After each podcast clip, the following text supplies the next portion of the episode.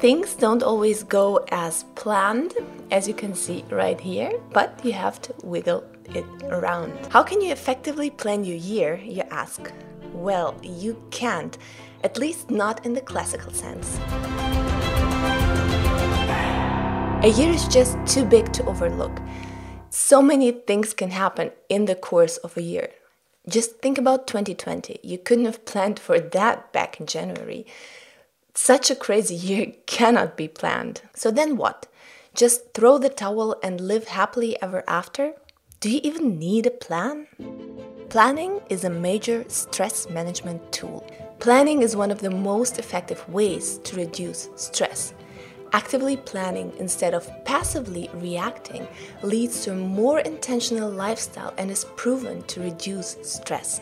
Planning helps you achieve goals. I hope you've learned by now that New Year resolutions are useless, and so are goals if they don't have systems. In his book Atomic Habits, James Clear writes You do not rise to the level of your goals, you fall to the level of your systems. So, systems are planned efforts to reach your goals. You need a plan. Without one, you'll fail. Planning makes you more productive and saves you time. If you write down your plans, you can actually track your progress and increase your efficiency. It also helps you manage your time instead of wasting it. Planning makes you downright happy. Research suggests that planning can boost your mood and make you feel happier. Just peeking at your planner and seeing that you have an upcoming social event, vacation, or milestone can lead to positive anticipation and happy feelings. So, how can you plan your year if it's impossible? In increments. In his book, The 12 Week Year, Brian P. Moran says Stop thinking in terms of a year. Instead, focus on shorter time frames. A year is just too big to fathom because subconsciously you'll think, I still have so much time. Instead, in his book, he brilliantly suggests to plan in 12 week increments. So that's what I did. I planned out the next three months of my year, focusing on the goals I need to reach in this time frame, giving myself deadlines I'm committing to hit. And here's what I found really helpful. Did you know that the word priority was singular and meant the most prior and the most important thing? It didn't become plural priorities until like the last decade.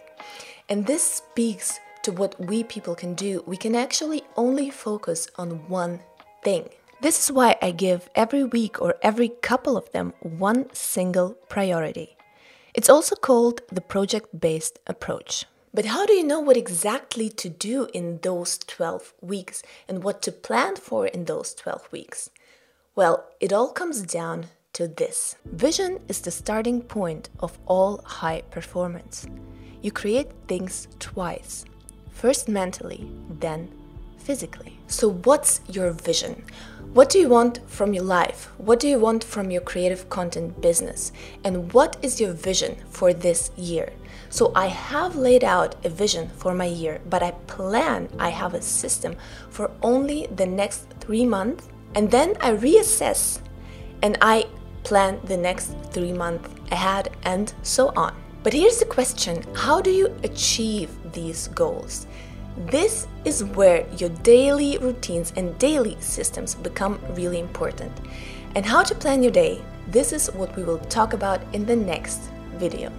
I hope you found this helpful. Please give it a thumbs up. Don't forget to subscribe to my channel and also follow the link down below in the description box to get your free Storyteller's Blueprint ebook and video course. I hope you enjoyed it and I see you next time.